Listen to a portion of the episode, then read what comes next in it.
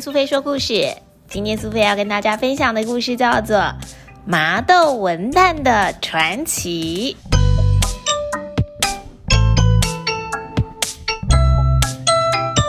月圆人团圆，中秋节是一个充满诗情画意、欢乐团聚的节日。今年的中秋节又有连续休假了。傍晚的时候，爸爸载着小文跟妹妹从台中回到台南麻豆的阿公家。小文的阿公是著名的文旦达人，他种了一大片的文旦树。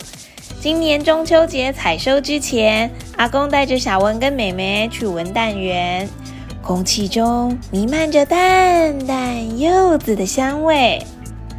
树上挂满了结实累累的文旦，树丛下呢，则是满地绿油油的花草，好像绿色的地毯一样呢。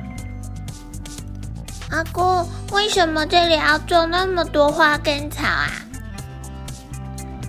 哦，因为这些生长在地上的植物啊。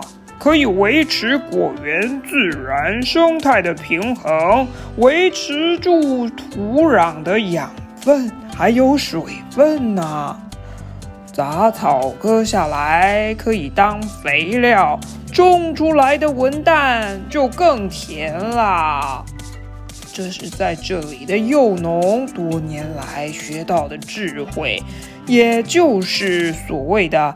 草生栽培法。文旦树的生长过程很辛苦，有很多的昆虫会伤害它们，像是小黄蓟马和柑橘窄胸天牛都是文旦的天敌。自从在文旦树下面种了各种花花草草，因为物种变得丰富，所以小黄蓟马跟柑橘窄胸天牛有更多东西可以吃，于是它们就不再只啃食文旦了。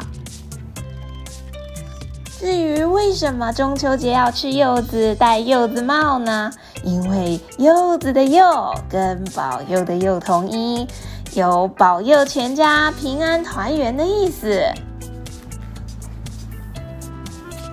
至于柚子为什么叫文旦？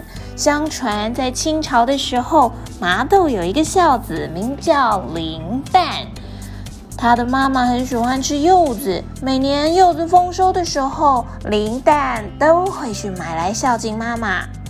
有一年的冬天，林旦的妈妈生病了，林旦请了医生来替母亲看病，却没有起色。而妈妈突然在这一天说想吃柚子。而林蛋虽然立刻上街去买，可是，在这么冷的冬天，柚子树连花都开不了，怎么可能买到柚子呢？林蛋伤心地跑到荒郊野外，跪在柚子树前，祈求老天爷。奇怪的事情发生了，林蛋的泪水滴在树下，树上竟然就长出了柚子，而母亲吃了柚子之后，病也马上好转了。